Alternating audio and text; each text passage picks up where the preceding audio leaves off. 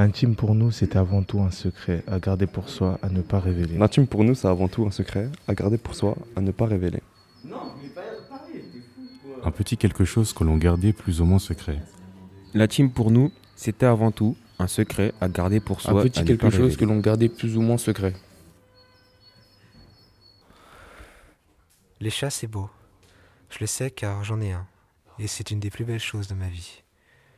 Saviez-vous que quand un chat saute, il se propulse jusqu'à 1m50 en un seul bond Il en faut du courage pour sauter, car en soi, c'est prendre un risque. On peut se blesser ou se faire mal. Une fois, j'ai sauté, pris un risque. J'ai déclaré ma flamme à une jolie dame. Je lui ai écrit un mot, elle l'a jeté. Ce fut un choc, une chute. Et n'étant pas un chat, cette chute me fait mal. Après avoir fait son beau, le chat sait que le choc de l'atterrissage est amorti par les coussinets de ses pattes.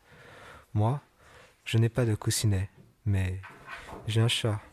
Et c'est une belle chose déjà, car avec un chat dans votre vie, vos malheurs seront amortis. Quand un chat saute, il se propulse jusqu'à 1m50, contrairement à moi qui dans le métro avait raté mon saut d'escalier. Un chat amortit le choc par ses coussinets. Moi j'ai été amorti par des marches d'escalier, dures, froids et pointues.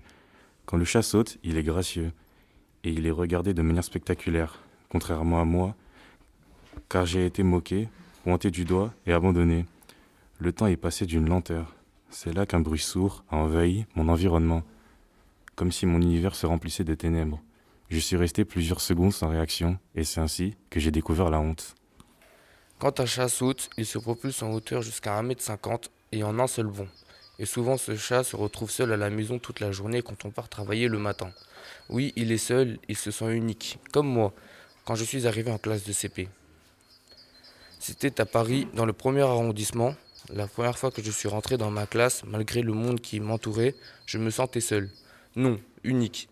Je regardais mes mains, et je regardais les leurs, et je constatais qu'elles n'étaient pas de la même couleur.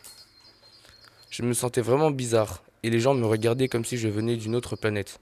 Je me baladais dans la classe comme un chat qui se balade dans un appartement tout seul. Oui, je me sentais différent, mais il n'y avait aucune différence entre eux et moi. J'étais un humain et eux aussi, mais pas le chat. La grande mémoire de la honte, plus minutieuse, plus intraitable que n'importe quelle autre. Cette mémoire qui est en somme le don spécial de la honte, écrit Annie Arnaud dans La mémoire de jeune fille. Un jour, une personne m'a raconté une histoire étrange qui s'est passée au Maroc. Un boucher donnait chaque jour à manger à un chat, mais il ne mangeait absolument rien.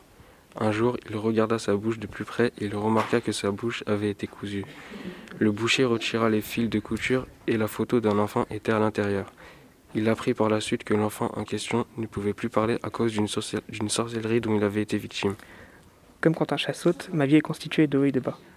Il arrive à se propulser en hauteur jusqu'à 1m50 en un seul bond comme certains de mes choix qui ont pu me propulser pendant un moment. Malgré cela, la réalité me rattrape toujours et me ramène au sol à chaque fois. Au fil des chutes, j'ai appris à amortir le choc de l'atterrissage. Le chat amortit les siens par les coussinettes de ses pattes. Moi, j'amortis ma chute en faisant taire mes sentiments, en les enfermant un à un jusqu'à ce que la douleur s'estompe et jusqu'à ce que les chutes ne fassent plus aucun dégât. Le choc de l'atterrissage est amorti par ses pattes et produit un miaulement aigu, ce qui me fait penser à ma voix. Je me suis demandé pourquoi j'avais une voix aussi aiguë. Même les filles ont une voix plus grave que la mienne, et ça me plombe le moral. Un jour d'été, notre mère a parlé de son projet de déménagement. Elle nous a annoncé que la destination de son choix était la France. Sauf que nous n'avions aucune envie de partir. Vu que le caractère de ma sœur est très difficile, celui-ci ne s'est pas laissé faire et a contesté la décision de notre mère. Ma mère, n'ayant pas sa langue dans sa poche non plus, a fini par dire des propos déplacés, ce qui jeta de l'huile sur le feu. Maman a eu gain de cause, car nous avons fini par partir quand même.